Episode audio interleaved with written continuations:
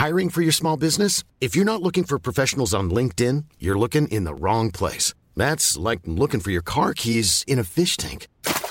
LinkedIn helps you hire professionals you can't find anywhere else, even those who aren't actively searching for a new job but might be open to the perfect role. In a given month, over 70% of LinkedIn users don't even visit other leading job sites. So start looking in the right place. With LinkedIn, you can hire professionals like a professional. Post your free job on linkedin.com slash people today.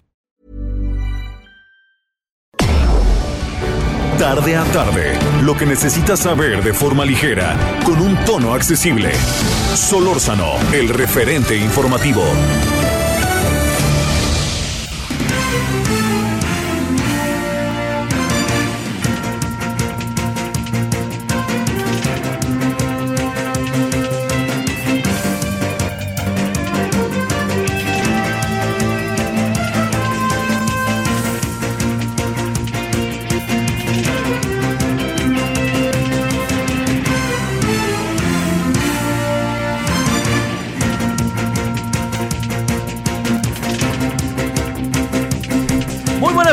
Aquí andamos como todos los días, 17 horas en la hora del centro. Ya estamos en el día 15. Las posadas empiezan mañana, ¿verdad? Mañana, mañana empiezan las posadas.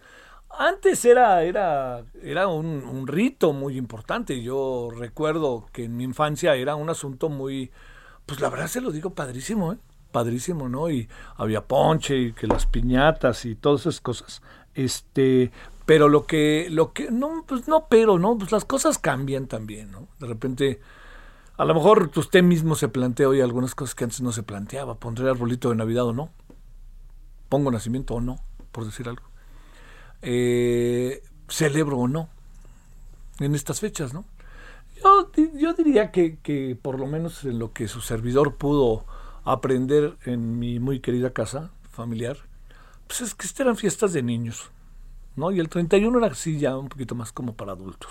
Pues, ¿no? Así los amigos, las amigas, o los familiares muy cercanos, en fin, todo eso, ¿no? Pero, pero me refiero, era más bien, el asunto estaba en, en otra fecha. Y esa fecha tenía que ver con el 24 de diciembre y el 6 de enero. En algunas, fíjese, en algunas eh, ciudades del país, eh, particularmente, sobre todo en el norte, el 6 de enero no se celebra tanto como se celebra en la Ciudad de México y en el sur. El 6 de enero, pues es la llegada de Reyes, en sentido estricto es la fiesta católica, ¿no? El Santa Claus, pues es un, pues un poco, este, le diría yo, es un poco como tiene tintes medio de, de- de- de- mito y de una bellísima este, leyenda, y ya está ahí, ¿no? Pero, eh, digamos, además, lo- los medios de comunicación, el cine, el teatro, las generaciones, pues han ido acuñando cada vez más ese concepto, ¿no? De- del señor Santa Claus, de Papá Noel. Pero bueno, este, yo le agradezco como todos los días, es 15 de diciembre, Javier Solórzano, su servidor, y todos quienes hacen posible la emisión, le agradecemos que esté con nosotros. Ya se acerca esta parte final del año. Eh, yo creo que eh, el 24 cae en sábado, ¿verdad? O algo así, ¿no? ¿O no? ¿O el, 25 el- en domingo? ¿O en viernes? En viernes. Pero eso quiere decir que, por ejemplo, que el sábado, que es 25, o el sábado, que es primero, pues bueno, por principio no se trabaja. Entonces, no sé si se vaya a hacer puente para quienes trabajan. Yo le confieso que no, no, no, pues, no Si es fin de semana, usted sabe que no ser que pase algo, luego, luego nos metemos y hacemos noticieros o lo que fuera. Pero pues es 25 sábado y primero. Y yo espero que todos podamos descansar un poquito, ¿no? Un poco. Hay que seguirle, ¿eh? Hay que tomar aire, no se trata de dejar ahí, no, no, no, descansemos tantito, démonos este un poquito de vuelta con algunas cosas, respiremos y luego, luego, vámonos en enero a entrarle otra vez. No, no, no dejemos que se nos vayan las cosas. A veces son abrumadoras, pero hay que estar, hay que estar. Y hay que hacer un poco como con cierta, eh, cierta alegría, cierta convicción, pues las cosas que se nos van, que vamos enfrentando. Bueno, déjeme decirle eso por un lado. Por, por otro lado, fíjese que eh, le, debo de confesar, al ratito le, daré más detalles. Eh, mire, eh, ah, he hablado con, a lo largo de, de hoy y ayer, perdón que lo diga en primera persona, ¿no? Pero he hablado con migrantes este, y he hablado, tuvimos una conversación en verdad mucho, mucho, muy, muy interesante con Luis García Villagrán. Eh, quien es, eh, le recuerdo, él es el director, eh, coordinador del Centro de Dignificación Humana AC. a ver, yo, yo, yo le diría, ¿por qué es tan importante la conversación con Luis? somos oh, muy típicamente una, una sociedad, sociedad mundial, en donde muchas veces quienes critican, quienes fustigan, eh, a veces son colocados como parte, como parte de un proceso profundamente crítico de la sociedad, ¿no? O sea, el propio poder político se encarga. Entonces, miren lo que están diciendo. Y entonces se corre toda una serie de cosas en contra de quienes, pues, pues se plantean cosas y que cuestionan, ¿no? Entonces acabamos diciendo, claro, es que está vendido, tiene que ver con esto, tiene que ver con lo otro, todas estas cosas que escuchamos. Yo, yo sería de la idea de que fuéramos un poquito más, este, más mesurados, ¿no? A ver, quieren señalar e interpretar mil cosas detrás de quienes están encabezando las marchas de la caravana migrante. ¿Quieren hacerlo? Pues háganlo, ¿no? Pues están también en su derecho. Pero lo que no se vale es que lo hagan sin razones, sin motivos, que no lo hagan, que lo hagan sin, sin este, sin, sin un instrumento real como para poder comprobarlo. Todo eso, ¿eh? Porque de otra manera, no, pues es que Irineo es este, es que Luis es este. Bueno, ¿cuántas veces no hemos visto que lo que pasa es que detrás hay confusos intereses? No, pues bueno, es como los periodistas, es que alguien le está pagando. Pues, espérenme, investiguemos, por favor. Y yo soy de la idea, no me voy a adelantar mucho más porque tenemos cosas con, vamos a repetir parte de la conversación con Luis García Villagrán que sostuvimos anoche en Heraldo Televisión. Yo le diría, no voy a adelantar mucho más para que usted lo escuche, pero sí le quiero decir algo. Eh, quitémonos de ciertos atavismos. Aprendamos a escuchar a la gente, aprendamos a escuchar a los que piensan diferente pero no los señalemos sin tener elementos para señalarlos y llegar al lugar común es que lo mueven, es que están los intereses. Bueno, si usted sabe que hay intereses detrás de él, pues denúncielos, ¿no? Y si no, no ande de abliche. Y lo digo, por supuesto, usted lo sabe que con profundo respeto. Y yo no ando de abliche. Pero todo esto es que lo que pasa es que detrás de él hay ahí toda una perversidad. Pues bueno, si, lo si tenemos los elementos, venga de ahí. Si no, no hombre, no, no, no, no, no, no nos metamos en eso. Más bien al contrario, si no tenemos eso a la mano, escuchémoslo y tratemos de entender la causa en la cual están metidos y lo que ellos están defendiendo y lo que están haciendo. Todo esto lo digo porque con el tema de los migrantes cada vez empieza a ver como más eh, esta idea, ¿no? Que me parece que es una idea que no ayuda mucho incluso por las propias autoridades, ¿no? Tanto de la Ciudad de México como de Migración, es que hay gente detrás de ellos. Pues, pues como ayer me dijo Luis García Villagrán, ¿quiere que lea qué me dijo ayer Luis García Villagrán? Dice, no pueden, no pueden entender que nosotros también pensamos. No pueden entender que nosotros también tenemos ideas y que caminamos y tenemos algunas ideas, etcétera, etcétera. No pueden, o sea, o, o todo, o nomás pueden pensar otros, ¿no? No pueden pensar que los migrantes fueron a tocar la puerta de los centros de, entre otros, de dignificación humana, hace que encabeza Luis, o los centros de derechos humanos, o los albergues para decir, ayúdenos, y ellos están ayudando genuinamente. ¿Podemos pensarlo o no? Bueno, si eso no es así, es mi obligación, por supuesto, investigarlo. Yo no tengo elementos en este momento para decir que haya intereses abyectos o perversos detrás de lo que se está haciendo con las caravanas migrantes. Si alguien quiere decir que hay detrás de ellos toda una serie de componendas, pues se lo digo, eh, la verdad, este, yo diría que hay que denunciarlos. Es que lo que pasa es que Irineo fue metido a la cárcel. ¿Supieron por qué lo metieron a la cárcel? Es que Luis lo han buscado. ¿Supieron por qué lo están buscando? Ese es, ese es el asunto. Eso, eso nos jode mucho. ¿Me entiende? Porque en el fondo no tenemos, eh, pensamos que todo, que todos estos movimientos hay alguien detrás de ellos, ¿no? Pues por supuesto que lo hay, pero los hay causas justas de defensa de todo un conjunto de derechos ciudadanos, en este caso a través de los migrantes. Es un poco como lo que pasó el domingo en la tarde. Yo entiendo que al gobierno de la ciudad no le gusta nada porque es muy quisquilloso. Está creciendo el gobierno de la Ciudad de México en su proceso quisquilloso, diría yo la señora y el señor Martí Batres. Pero yo le pregunto, ¿usted cree que era que, que, se debió haber hecho lo que se hizo para recibirlos. El gobierno de la ciudad dice que los atajaron ahí en Río Frío y les dijeron, queremos llevarlos a los albergues. ¿Desde dónde venían? Venían desde Caraja, desde Tapachula. Querían ir a la Basílica de Guadalupe. Querían eso hacer. No, no, primero vamos a ir a los albergues para ordenarlos. Ordenarlos después de cómo los han tratado. Por favor, no, no, no es que, no es que en el fondo, aquí le insisto, haya intereses perversos, ¿no? Pero ¿dónde está la sensibilidad de un gobierno de izquierda? El gobierno de izquierda hubiera dicho, a ver, vénganse para acá. Ahí están los camiones, vayan a la basílica. No se van a quedar, ¿eh? Pero vayan aquí y vamos, entren, por favor, recen. Es fe, es lo que la gente cree, 12 de diciembre.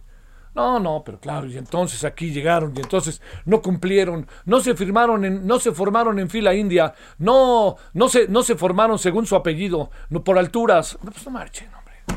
por favor, digo, ahí teníamos que hacer algo que tiene que ver con sensibilidad, con ir hacia adelante, etcétera. Bueno, todo esto se lo cuento porque yo tengo la impresión, adelanto, que además ayer nos dijo Luis García Villagrán que el día de hoy, a primera hora, salió desde Nicaragua, Managua, una nueva caravana que viene rumbo a la Ciudad de México y se calcula que el domingo andará por acá. Así que sigámosle, ¿no? Atendamos, veamos, todas esas cosas. Bueno, ahora a las 17 con 11 en la hora del centro, en verdad está bonito el día, ¿no? Así, está, está ya como ahí medio acercándose el invierno ya empieza la semana que entra, pero ¿sabe qué? Está, hay, hay, un poquito de bochorno muy propio de esta época, ya se ve el otoño, y ya entraremos. Eh, esta es una ciudad en donde a veces no se alcanza a apreciar con tanta claridad la diferencia de estaciones del año, a diferencia de otras ciudades del país, que es una belleza visual. Pero aquí eso es también nuestra virtud, ¿eh? Nuestra ventaja, saber que casi todo el año más, menos andamos igual, y cuando nos da frío, este, andamos exagerando, mientras que en Monterrey, cuando hace frío se echan a correr, o en Mexicali, cuando se echan frío se echan a correr, o cuando hace calor aquí, imagínense lo que piensan en Arriaga, Chiapas. Bueno, oiga, gracias que nos acompaña, vamos a hablar de ese tema de, con Luis García Villagrán, vamos a meter parte de la entrevista. Y otro asunto que es muy importante, ¿eh? un muy, muy, muy interesante informe del presidente de la Corte, el señor Arturo Saldívar. Muy interesante. Ahorita le vamos a contar de todo ello. 17.12 en Lora del Centro. Buenas tardes. 15 de diciembre. Es quincena. ¿Sí? ¿Sí ya les pagaron o no? ¿Ya les pagaron o no? ¿No? No, bueno, pero pagan cada 15 días. Es que a mí me pagan cada mes. A ustedes cada 15 días. Me avisan, ¿no? Digo, pues, digo para, que esté en la lista, ¿no? De los regalos, ¿o no? Digo, pues, soy el conductor, respétenme, ¿no? Bueno, aquí andamos. Gracias que nos acompaña. 17-12 la hora del centro. Solórzano, el referente informativo.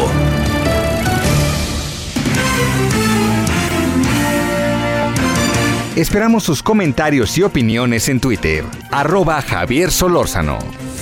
Arroba Javier Solórzano.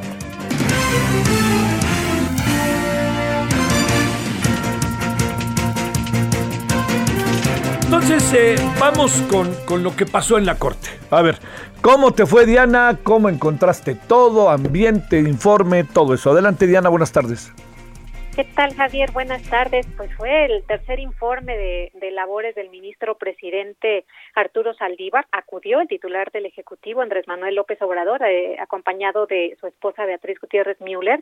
Eh, en el caso de, Saldívar, eh, él habló sobre el tema de la corrupción, dijo que ya no existe la corrupción tolerada, institucionalizada ni auspiciada, así lo dijo desde arriba, pues los casos que existen son aislados, que ya no hay mafias que operaban desde adentro, anteriormente. Y bueno, pues eh, él señaló que al inicio de su administración había comentado que el Poder Judicial de la Federación enfrentaba un importante problema de corrupción, lo que molestó a muchos y que todavía incomoda, pero bueno, pues él ya dijo que esto ya no existe. También habló del tema del nepotismo, que también ha sido una de sus banderas desde que inició su administración. Él dijo que se ha combatido este problema eh, a través de reglas que impiden situaciones de conflicto de interés o de tráfico de influencias dijo que actualmente ya no hay en ningún juzgado o en algún tribunal en el que eh, eh, algún titular tenga familiares trabajando para él o para ella. Dijo que crearon un comité de integridad que está encargado de verificar que el ingreso de familiares al Poder Judicial de la Federación se realice a través de procesos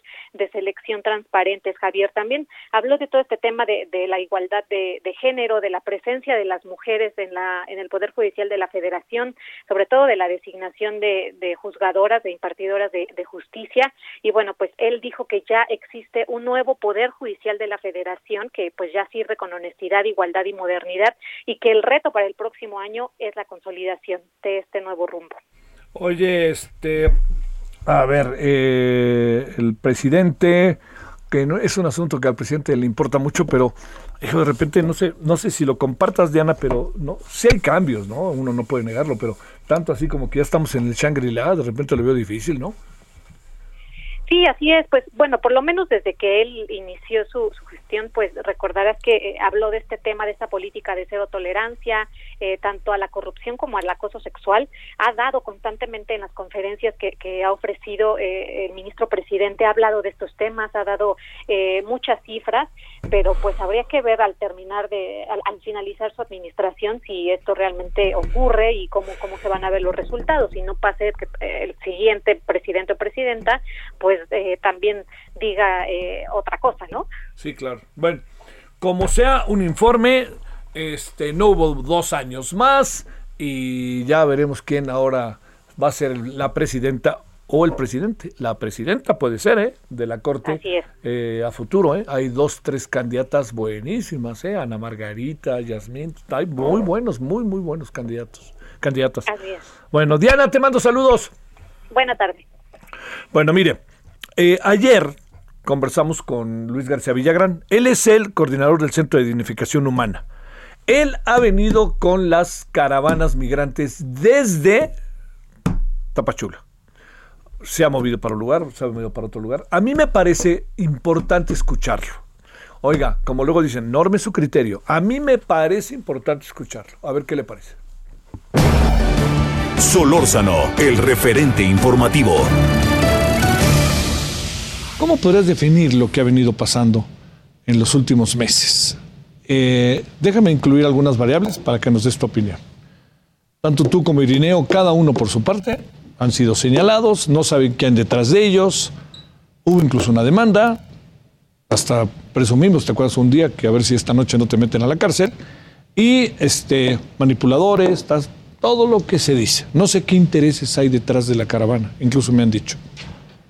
Bueno, pues el interés principal y que nosotros nos hemos dado cuenta, si a principios de septiembre de este año no hubiéramos iniciado todo lo que se inició con la primera marcha del 23 de octubre y la segunda del 18 de noviembre, habría en Tapachula más de 250 mil migrantes varados, lo cual, lo cual sería un caos ahorita. Si es un caos, este, ahorita una anarquía total. Un cuarto de millón de personas. No, ¿Por qué? Porque de septiembre para acá consideramos que han salido más de 80 mil migrantes. Más de 80 mil migrantes. Porque se formó un nudo humano. ¿Y dónde andan, Luis? En todas partes. Están en todas partes. Ahorita eh, yo he escuchado mucha gente que ya está en Estados Unidos. La mayoría en la franja norte del país. Eh?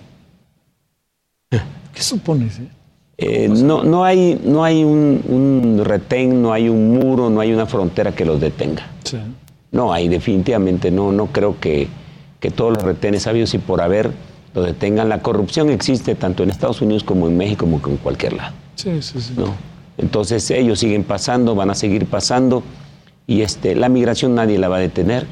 Es un problema que se debe de afrontar con humanidad, con sensibilidad. Sí, sí a sabienda de que estamos hablando, consideramos que pasaron en este año, que estamos en este momento tú y yo, 850 mil personas por la frontera sur de México, los 1.200 kilómetros que hay entre México, Guatemala y Belice, de los cuales el 40% fueron niños.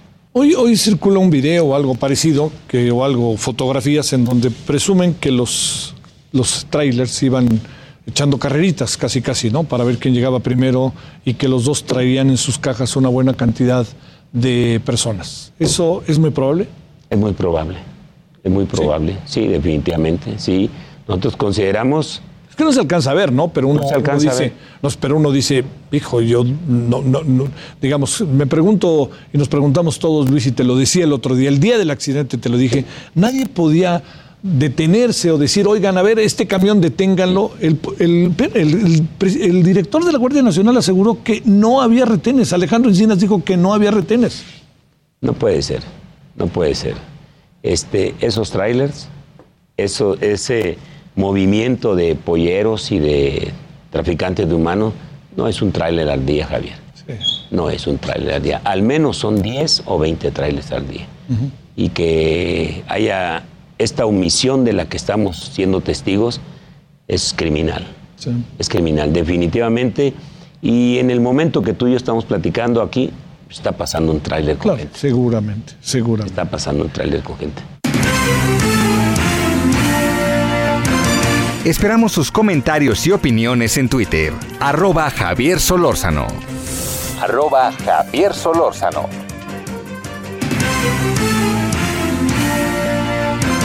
En el momento en que tú y yo estamos platicando a ti, están pasando trailers. ¿Eh? Así para que veamos. Yo lo que, lo que alcanzo a apreciar, que sí me parece como algo en verdad muy importante, es eh, si el gobierno mexicano, eh, yo- o sea, espérame, yo, yo no dudo de la preocupación del gobierno mexicano, pero, por- por favor, este, espérame, yo no voy a meter en ese terreno, ¿no? Le vale, no le vale, por Dios, hombre. ¿Sabe qué es lo que sucede? Que como todo en la vida es igual de importante hacer las cosas bien que hacerlas a tiempo y es importante hacerlas bien. Entonces el gobierno mexicano, el presidente de la República, el candidato López Obrador dijo, vengan para acá, yo les vamos a ofrecer empleo. Eso fue verdaderamente una especie de banderazo de salida y ahí venían para acá. Y entonces, junto con esto, junto con las, los trompicones de la política, perdóneme, del señor Barack Obama, junto con las contradicciones de Trump y ahora con el señor Joe Biden, que ahí viene la reforma, y el presidente mexicano, ¿usted qué cree que hacen los migrantes? Uno de los grandes problemas con los migrantes, ¿sabe dónde, es, dónde está, dónde estriba, dónde se concentra? ¿Sabe dónde? En el tema que tiene que ver con la información. ¿Usted qué cree que se digan o que les digan incluso los polleros, delincuencia or- organizada, narcotráfico, trata de personas? No, no, hombre, vengan para acá, yo los voy a llevar y van a ver. Yo, yo espérame, ya dijo el presidente de Estados Unidos que van a pasar. ¿Usted no cree que les digan eso? ¿Y, y por qué no creerlo? ¿Por qué no creerlo? Oiga, ¿cuántos referentes tiene la gente para poder interpretar todo eso? Ese es un, yo le diría que ese es un asunto como para no perder de vista. Y ahí el gobierno ha fallado. El gobierno debe haber sido muy puntual en la información. Una campaña nacional, porque ya vimos que los 850 mil personas que han estado cruzando están en todo el país y en Estados Unidos. No costaba nada decirles, ahora que vienen de Nicaragua, oigan, cuidado, no van a pasar, se van a quedar aquí. Pero eso tiene que ser una campaña nacional, en Nicaragua mismo. O sea, no les gusta meter dinero para la publicidad y sí les gusta meterle para ciertas cosas, ciertos medios, etcétera, etcétera, pues entonces métanlos ahí y digan lo que pasa, así de fácil. 17.22 en la hora del centro. Bueno, Cintia Stettin, ¿dónde anda Cintia? Buenas tardes. ¿Qué tal? Muy buenas tardes, Javier, a ti al auditorio. Pues este miércoles, en una sesión maratónica de 13 horas, el Congreso de la Ciudad de México aprobó el paquete económico para la ciudad para el 2022. Comentarte que se contempla un gasto de 234 mil millones de pesos. Este paquete pues consiste tanto en la ley de ingresos, el presupuesto de egresos, así como el código fiscal de la capital para el próximo año. Comentarte que tanto la ley de ingresos como el presupuesto de egresos no eh, pues no tuvieron cambios significativos, se eh, mantuvieron tal cual lo envió la jefa de gobierno al órgano legislativo.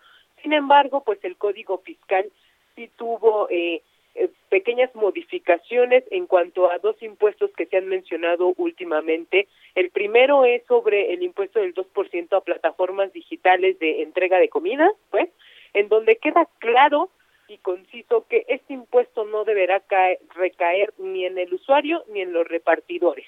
Comentarte pues que esto a los, a los grupos parlamentarios de oposición como PAN y PRD no los dejó satisfechos, pues dice que aún es ambiguo, por lo tanto dicen que los repartidores usuarios que quieran ampararse contra este impuesto, este nuevo impuesto, pues los apoyarán, los asesorarán jurídicamente y dicen completamente que lo van a tirar en tribunales, pues es anticonstitucional. Comentarte pues que el otro impuesto que eh, también se eh, pues se platicó y se modificó en cierta forma es que los residentes de la Ciudad de México que a partir del 2022 compren un auto y lo emplaquen en algún otro estado de la República, ya sea en Morelos o en el Estado de México, serán acreedores a una multa de 500 a 911 pesos. Eh, justo pues nos, nos comentaban las autoridades capitalinas que eh, si bien no pueden desde un principio ver que emplacarán en otro estado, sí lo harán cuando o cometan una infracción o cuando hay un accidente. Es la información que tenemos. Adiós, Cintia, gracias. El referente informativo regresa luego de una pausa. Estamos de regreso con el referente informativo. En el referente informativo. Hiring for your small business? If you're not looking for professionals on LinkedIn, you're looking in the wrong place. That's like looking for your car keys in a fish tank. LinkedIn helps you hire professionals you can't find anywhere else, even those who aren't actively searching for a new job but might be open to the perfect role. In a given month, over 70% of LinkedIn users don't even visit other leading job sites. So start looking in the right place. With LinkedIn, you can hire professionals like a professional. Post your free job on linkedin.com slash people today. Le presentamos información relevante. En las primeras horas de hoy, y por una orden de la autoridad judicial competente, un actuario del Poder Judicial del Estado de Hidalgo puso en posesión del Consejo de Administración de Cooperativa La Cruz Azul la planta cementera que se ubica en Tula, Hidalgo. Después de haber congelado el pasado viernes 211 cuentas de trabajadores y socios que tienen tomada dicha planta y quienes podrían estar vinculados a la actividad ilícita de robo y venta de cemento, en un operativo encabezado por 400 policías estatales y 150 miembros de la policía bancaria, se dio posesión legal a los consejos de administración y vigilancia. Cabe destacar que dicho despliegue se llevó a cabo gracias a la coordinación del gobierno del estado a través de la Secretaría de Seguridad Pública de Hidalgo, con el único objetivo de garantizar el orden.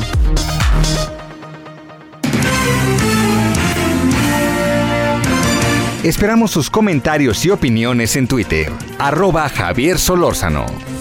Arroba Javier Solórzano. I've been down one time, and I've been down two times, but now I'm drowning, drowning in the sea of love. Let me tell you all about it. I've been out here so very long, I've lost all of my direction, baby.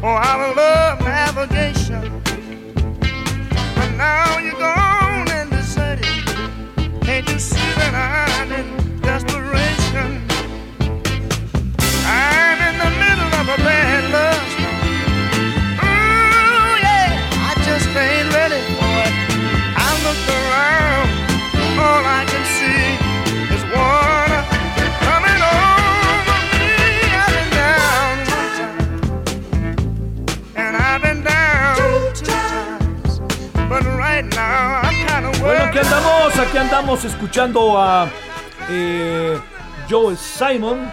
Esto se llama eh, Rowing in the Sea of Love. Eh, y tiene que ver por qué. Porque se dio a conocer recientemente que eh, el eh, veterano cantante y compositor country Joel Simon, muy famoso, por cierto, no crea que es cualquier cosa. Es un personaje que ha trascendido mucho. Este, y resulta que este hombre, ahorita le cuento, Sale, ahí está ya. Ahí ya mandé. Oiga, este, este hombre, en los presentes años, Simon fue uno de los 60 artistas nominados para entrar a formar parte del Salón de la Fama de Red Blues. ¿No? Rhythm and Blues. Drawing in the Sea of Love. Por cierto, oiga, aquí en el. eh, ¿Cómo se llama? ¿Cómo se llama aquí en la esquina? De acá. Rocotitlán. Rocotitlán. No, no se llama Rocotitlán. El Bulldog. El Bulldog. ¿No saben qué es el Bulldog? ¿No saben qué es el Bulldog? Casa House y echar manzana manzana. Pues es uno de los centros de rock hace mucho tiempo importante. Ahí se juntaba mucha gente. Bueno, hoy hay, una, hoy hay un evento que me parece que después de mucho tiempo, rockeros van a estar tocando ahí, en la esquina de Insurgentes con la calle de aquí atrás, ¿cómo se llama? En la que bajas de la comercial mexicana. ¿Se llama qué? ¿Empresa? ¿Carrera? Con empresa, ¿verdad? que es la continuación de... Bueno, eh, bueno, yo debo de decir que va a tocar el Rey Pila, entonces por eso también hago escándalo, ¿no? Y el Rey Pila, pues bueno, va a tocar. Oiga, pues ahí estamos, con esto que se llama eh, Drowning, eh, Drawing in the Sea of Love, Joe Simon.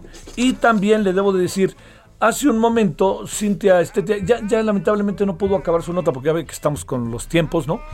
Pero eh, hay una denuncia de acoso sexual de la diputada Luisa Gutiérrez Ureña del PAN en contra de Nazario Roberto Sánchez, diputado de Morena. Los dos son de la Ciudad de México. Bueno, esperemos ver qué pasa ahí. Es una denuncia que ya está presentada y se da a conocer este día. Bueno, 15.35 en la hora del centro.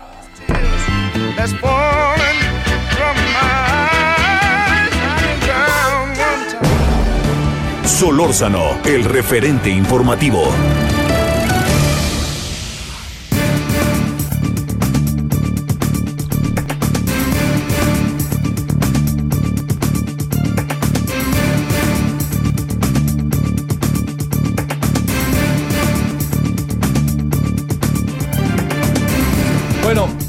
Con enorme gusto, en verdad, como siempre, tener la oportunidad de conversar con Gonzalo Hernández Licona, director de Red de Pobreza Multidimensional y exsecretario ejecutivo de Coneval. Querido Gonzalo, ¿cómo has estado? Hola Javier, muy buenas tardes. Tú siempre con buenas rolas, mano, entonces me da mucho gusto. No, no, yo sé que le tocas, ¿tú crees que no? El otro día me dicen que hubo una cena y que, este, a la cual yo no pude ir por razones noticiosas. Y me dijeron que sacaste, como diríamos en nuestros tiempos, Gonzalo, la lira y vámonos, ¿no? La lira, la lira, exacto. Oye, a ver, te traigo tres temas, ¿no? Uno del cual ya estás enterado y queremos escuchar tu opinión. Este, a ver, asunto uno, para, para concentrarnos en el de la pobreza, que es algo que tú has trabajado, estudiado de manera muy escrupulosa, eh, de investigación seria. Eh, este, es el cambio en el INEGI un cambio indicado. La señora que ahora llega es una persona indicada. Que de- debemos habernos quedado con Julio Santaella. ¿Qué, ¿Qué piensas de esto? A ver, déjame empezar con Julio. Sale muy bien. Eh, Julio fue, bueno, es, pero fue como, así, sigue siendo, porque acaba en diciembre, ¿no? Como presidente del INEGI, muy profesional, muy serio, muy trabajador, muy objetivo, muy independiente, innovando en cosas de, de mediciones. Entonces, realmente fue un, un excelente presidente del INEGI.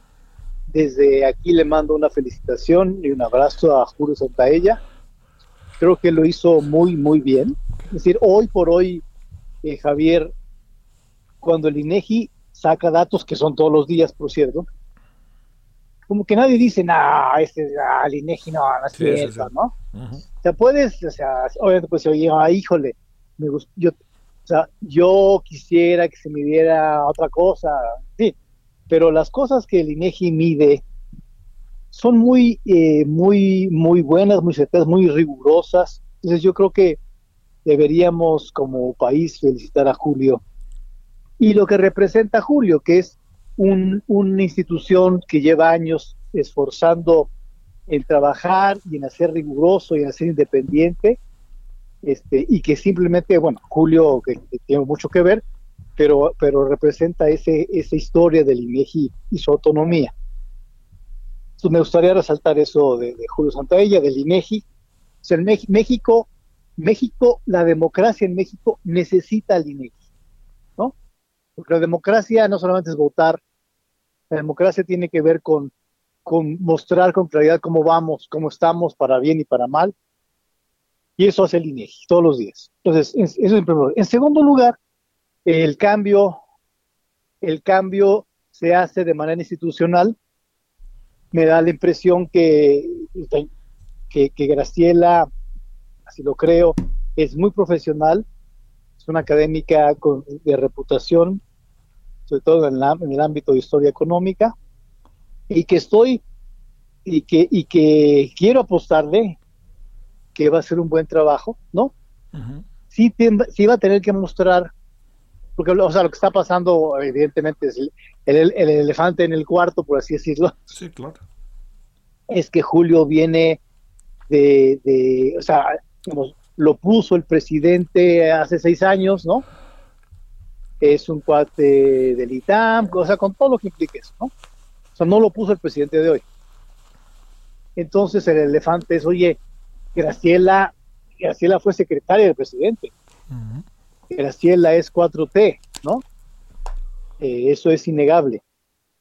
Y por lo tanto, sí habrá uno que diga, más de uno que diga, a ver, a ver, a ver, ¿cómo, cómo, cómo que ahora, ahora resulta que el presidente pone a alguien que le tiene confianza? Bueno, eso hizo el presidente hace seis años, ¿no? La designación de Julio fue que el presidente en turno dijo, pues yo creo que le tengo confianza a este cuate, ¿no? Sí, claro.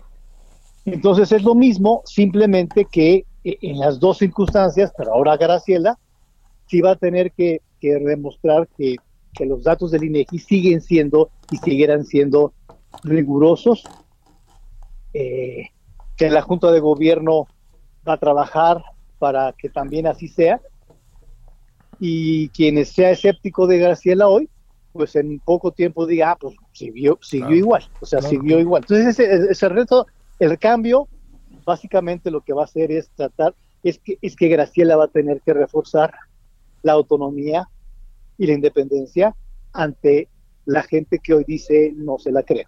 Claro, ¿no? claro, claro. Oye, a Así ver, lo veo. A ver, no, no me alejo, el tema es la pobreza, ¿eh? pero no me alejo del tema. Eh, ¿cómo, ¿Cómo podemos ver, como colocando todas las cosas sobre la mesa, tratando de verlo de manera, eh, pues hasta incluso pausada, tratando de entender, tratando de ser mesurado, si es que es posible, lo que hoy sigue pasando en el CIDE y no deja de pasar? ¿Qué piensas de esto? A ver, eh, refleja muchas cosas y una de ellas es este, este ímpetu eh, presidencial que luego se transmite a gente afín muy allegada, como la directora del, del CONACIT, es decir, el México hacia el futuro tiene que ser mucho mejor que el pasado que no nos gustaba a nadie, ¿no? Un poquito la historia es, la historia es esa, ¿no? Este es, vamos a hacer una transformación porque lo que estábamos dejando no, no, tiene, no tiene mucho de qué agarrarse, ¿no? Todos son corruptos, todos son neoliberales y, y- y hay que cambiarlo para otra cosa. No sabemos bien para qué, Javier. Y ese es un, bu- por ejemplo, y eso implica para mí decir, en el, en el CIDE vamos a cambiar de raíz las cosas, vamos a quitar a la gente neoliberal, como tú quieras definirla, que no es nada claro, por cierto, y vamos a poner las cosas como deberían ser. Lo triste ahí, Javier, es que en el propio, eh, la, propia eh, propuesta del hoy director eh, Romero, pues hay párrafos que dice, y la universidad tiene que apoyar al gobierno, ¿no? Lo cual, pues ya, la verdad, sí es de las cosas peores que, que tú le puedas dedicar a una universidad, ¿no? Sí, claro, claro. Donde tiene que haber diversidad, libertad de cátedra, libertad de expresión, libertad de debatir con, todos las, con todas las alas, con todas las personas, incluyendo a quien apoya al gobierno, ¿no? Sí. pero no exclusivamente a quien apoya el gobierno. Las decisiones del director, así de bote pronto, pues muy parecidas a las del presidente en algunas cosas de, y ahora quito a esta persona porque me vio feo. yo le quito a esa persona porque no me gustó tal cosa. Híjole, mano, pues sí, este aterrar, ¿no? Y en el fondo, o, o, bueno, uno de los temas que hoy sale a, a la luz, que, que hoy sale como exigencia, es la importancia de la independencia y la autonomía de, de instancias de educación superior. ¿sí? Le pongo el ejemplo de, el ejemplo del Colmex es importante. A ver. En el Colmex yo soy parte de la Junta de Gobierno Ajá. y es la Junta de Gobierno quien elige al presidente del Colmex. O sea, puede haber una propuesta, puede seguramente haber, haber, de, haber llamadas y, oigan, voten por este cuatro, esa persona. No lo dudo. Pero, pero al final es una Junta de Gobierno plural la que elige al presidente y, o presidenta del Colmex, ¿no? Quiero recordarte que hace pocos años, en la primera, cuando Silvia Yorguli se postula, se postula también eh, eh, eh, Romero y, y, claramente ganó Silvia por mucho. Uh -huh. Entonces la gente, o sea, la, la, la, Junta de Gobierno, pues dijo, miren, Romero no, este, Silvia sí. Uh -huh. eh, entonces, eso, eso demuestra que la autonomía universitaria es relevante para preservar entre varios, con visiones distintas, un rumbo autónomo, plural de la universidad. Si en cambio tú tienes a un director que lo busca poner una sola persona, pues eso se presta a lo que estamos viendo ahorita, ¿no? Sí, sí, sí. Me da mucho gusto que, que, que, que ahora la, la, bandera, o una de las banderas de la lucha del CIDE, no solamente es, oigan, protejamos al CIDE, sino que está ampliando, decir, tratemos y busquemos la autonomía de muchas casas de, de, de educación superior, ¿no? Oye, eh, bueno, además, este, en el caso del Colmex ha sido una gratísima sorpresa Silvia, ¿no? No, Silvia es muy, es muy buena. Sí. Fue, fue ratificada por la Junta de Gobierno Sí, para su segundo periodo, y no solamente ratificada por la Junta de Gobierno, eh, pero si tú veías las cartas de, de aceptación de todos lados en el Colmex, es bien importante. O sea, Ju- o sea, Silvia, más allá de que fue electa por la Junta de Gobierno en la primera instancia, ha hecho un papel destacado, ¿no?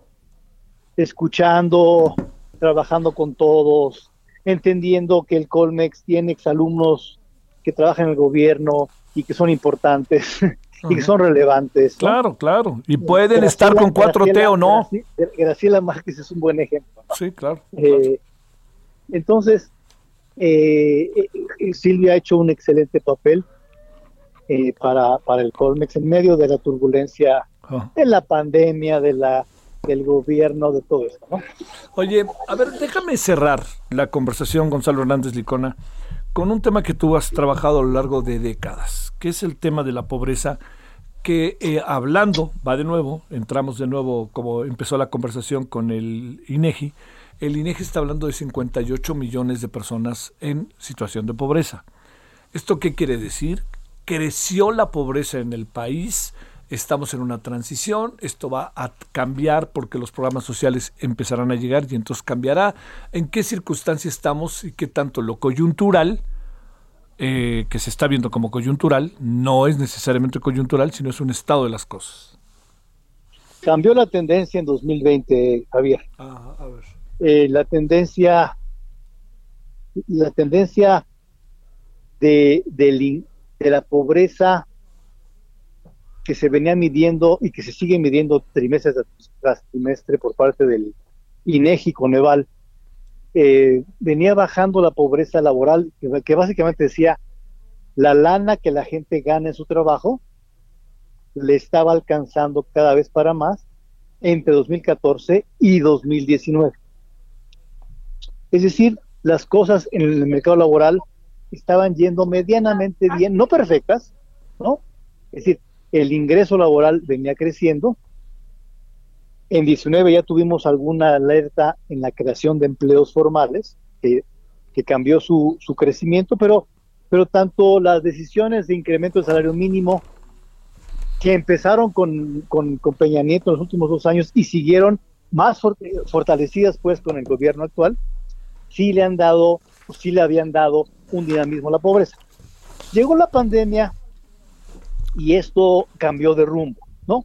Perdimos en mayo de 2020 12.5 millones de empleos, Javier. Y eso, y cuando alguien se queda sin empleo, se queda sin lana, pero además sin poder recurrir al, al empleo informal, que también se cayó. Entonces, la pérdida de ingresos de las familias mexicanas a mitad del año 2020 fue terrible. Y eso aumenta la pobreza y cambia la tendencia que teníamos. Y por lo tanto, los cuatro, casi cuatro millones que reporta el INEGI y reporta el Coneval entre 2018 y- y 2020 son, son claros, ¿no? Eh, a partir de la, de la, de la cúspide de la, de la tragedia económica en 2020, mitad de 2020, hemos venido recuperando empleos. Ah, eso está bien. No, no al ritmo que uno quisiera. Octubre, o sea, el tercer trimestre fue un mal trimestre de este año para, para México, como tú recuerdas, dicho por el INEGI, por cierto. O sea, no hemos re- recuperado el ritmo que quisiéramos y, y- y hay, y hay trimestres que vamos para atrás. Y eso implica que la pobreza hoy está, está más baja que en ese primer, ese, ese, ese mitad del año 2020, pero todavía no regresamos a los niveles que teníamos pre-pandemia, ¿no? Y, y si le sumamos también, siendo objetivos, por una, yo, desde mi punto de vista, Javier, una falta de atención a la población que perdía eh, eh, empleo durante la pandemia, pues eso abona al problema. O sea, muchos países hicieron un esfuerzo, Javier, por, por dar transferencias, por dar apoyos para la pandemia. México, no, un poco la- la- la- la- la- no, no, no lo hizo. Sí, no. Un poco el tema de la- los programas sociales que ya tenemos, con eso, con eso basta, lo cual no fue cierto, ¿no? Sí.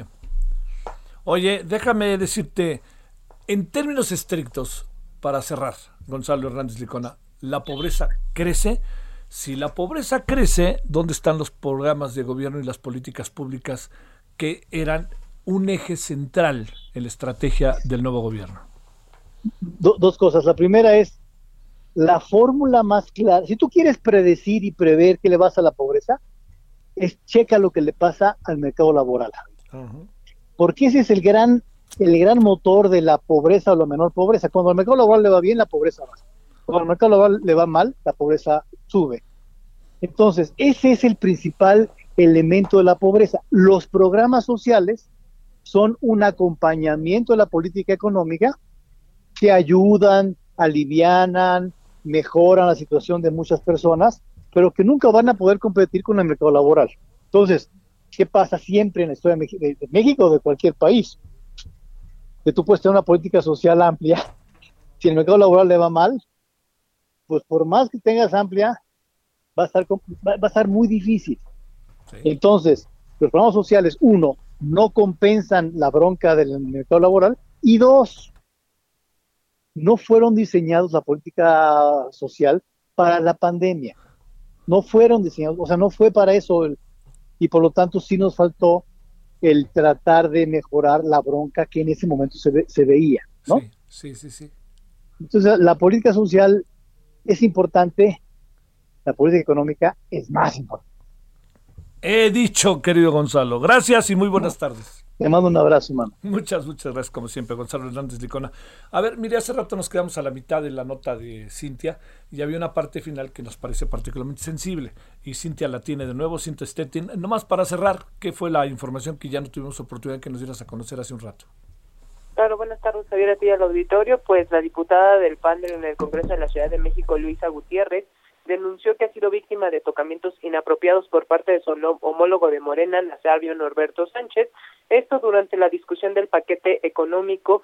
La legisladora, pues ahí dijo que por la mañana el legislador le dio un abrazo, pues muy indebido, lo que le hizo sentirse incómoda. Por eso le gritó y le dijo que la dejara de tocar y pues ella dice que es bastante molesto comentarte que el presidente de la mesa directiva Héctor Díaz Polanco dijo que tomarán cartas en el asunto y enseguida pues eh, instalarán un comité de ética para que analice esta situación. Estos asuntos no pueden pasar de largo, ¿eh? Así, digo, hay que investigarlo, hay que investigarlo. Vamos a ver qué dice también el diputado. Bueno, oiga, mire, andamos creciendo en el heraldo.com.mx, heraldodemexico.com.mx. Encontré noticias nacionales, espectáculos, tendencias y opinión internacionales en Heraldo USA y en Heraldo Estados Unidos. Podcasts, videos exclusivos, recetas de cocina y toda una experiencia gastronómica en este concepto que a mí cada vez me parece más interesante porque lo voy entendiendo mejor. Ahora sí que le ofrezco una disculpa, uno de repente necesita tiempo para entenderlo, ¿no? Voy entendiendo cada vez mucho mejor este concepto de Gastrolab. Bueno, también está deportes y todo sobre criptomonedas y economía en el Heraldo Binario.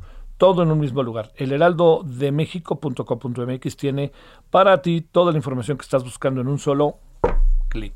Bueno, visítanos en nuestro sitio web Escúchanos en tus plataformas digitales favoritas y suscríbete a nuestras redes sociales de El Heraldo de México. Oiga, ya nos vamos. Eh, nos vamos a las 21 horas en Oral Centro. A ver, hoy está la presencia, como todos los miércoles, de Agustín Basabe.